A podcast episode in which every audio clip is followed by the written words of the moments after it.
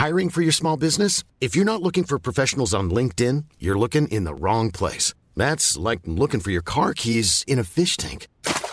LinkedIn helps you hire professionals you can't find anywhere else, even those who aren't actively searching for a new job but might be open to the perfect role. In a given month, over 70% of LinkedIn users don't even visit other leading job sites. So start looking in the right place. With LinkedIn, you can hire professionals like a professional. Post your free job on linkedin.com slash people today. Bonjour, dans cet épisode, je vais vous expliquer comment cultiver l'optimisme en 2024. Je suis Gaël Châtelain-Berry, bienvenue sur mon podcast Happy Work, le podcast francophone audio le plus écouté sur le bien-être au travail. C'est le moins que l'on puisse dire, 2023 avait tout pour nous plomber le moral. Entre les conflits et l'inflation, ce n'était pas forcément simple de rester optimiste. Les événements extérieurs ont bien entendu une influence sur notre morale, même si ces derniers ne nous impactent pas directement ou que nous ne pouvons pas agir pour les faire changer.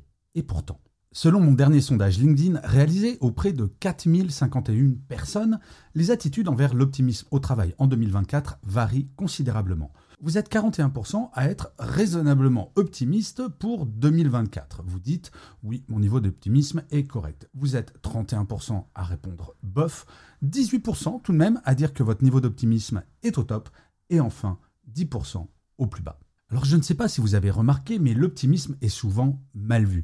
Lors de mes conférences, quand je parle d'optimisme et que je demande qui est optimiste dans la salle, personne ne se dit pessimiste. Et non, si quelqu'un n'est pas optimiste, il ou elle préférera dire qu'il est réaliste.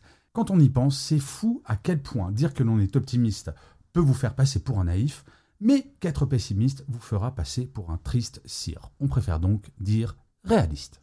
Mais l'optimisme n'est pas, contrairement à ce que disent souvent ces réalistes, une vision naïve du monde. Il s'agit plutôt d'une approche pragmatique qui permet de voir les opportunités même dans les défis. Là où un pessimiste verra un problème et en restera là, l'optimiste cherchera une solution.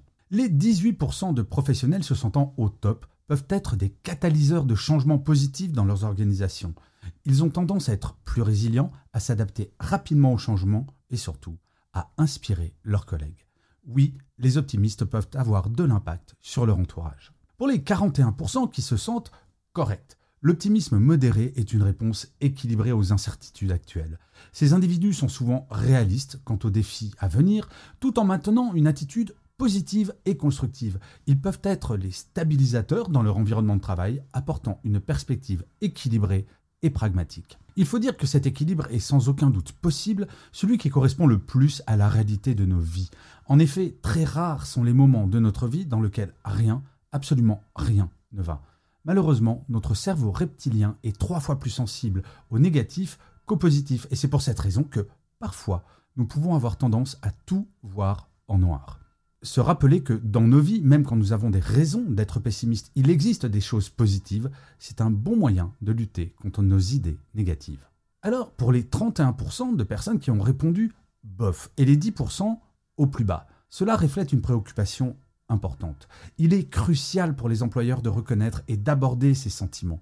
Cela peut impliquer d'offrir un soutien accru comme des programmes de santé mentale, des formations en résilience et des opportunités de développement professionnel.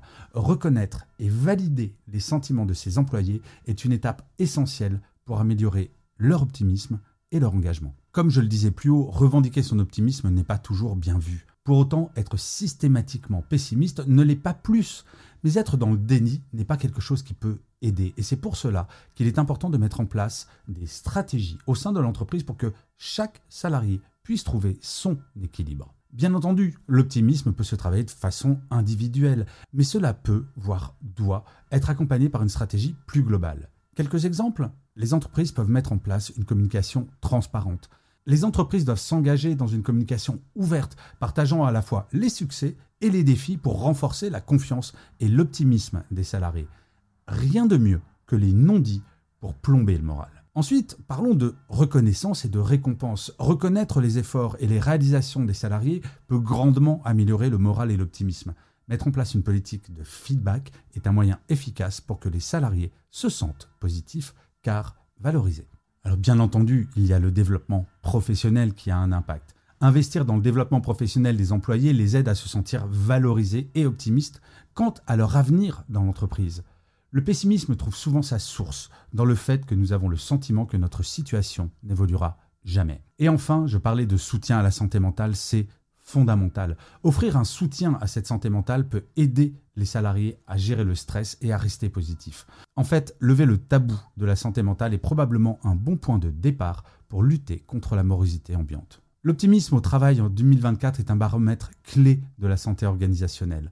Tandis que les réponses varient, il est essentiel que les entreprises reconnaissent et abordent ces différentes perspectives. En cultivant un environnement de travail soutenant l'optimisme réaliste, les entreprises peuvent non seulement améliorer le bien-être des salariés, mais aussi favoriser une culture de résilience et d'innovation. À titre personnel, depuis des années, je suis convaincu qu'il faut toujours regarder le verre à moitié plein sans pour autant s'en contenter. Nous pouvons agir pour remplir cette partie à moitié vide. Et enfin, une chose me semble certaine, le niveau d'optimisme global est la somme des optimismes individuels. Nous avons un impact sur notre entourage. Alors vous, êtes-vous prêt et prête à avoir une influence positive? Je vous remercie mille fois d'avoir écouté cet épisode de Happy Work ou de l'avoir regardé si vous êtes sur YouTube. N'hésitez surtout pas à mettre des commentaires, des pouces levés, des étoiles si vous êtes sur Apple Podcast ou à partager cet épisode s'il vous a plu. C'est comme cela que Happy Work durera encore très longtemps et en plus, de vous à moi, cela me fait très plaisir. Je vous dis rendez-vous à demain et d'ici là, plus que jamais, prenez soin de vous. Salut les amis. Why don't more infant formula companies use organic, grass fed whole milk instead of skim? Why don't more infant formula companies use the latest breast milk science? Why don't more infant formula companies run their own clinical trials? Why don't more infant formula companies use more of the proteins found in breast milk? Why don't more infant formula companies have their own factories instead of outsourcing their manufacturing? We wondered the same thing. So we made ByHeart, a better formula for formula. Learn more at byheart.com.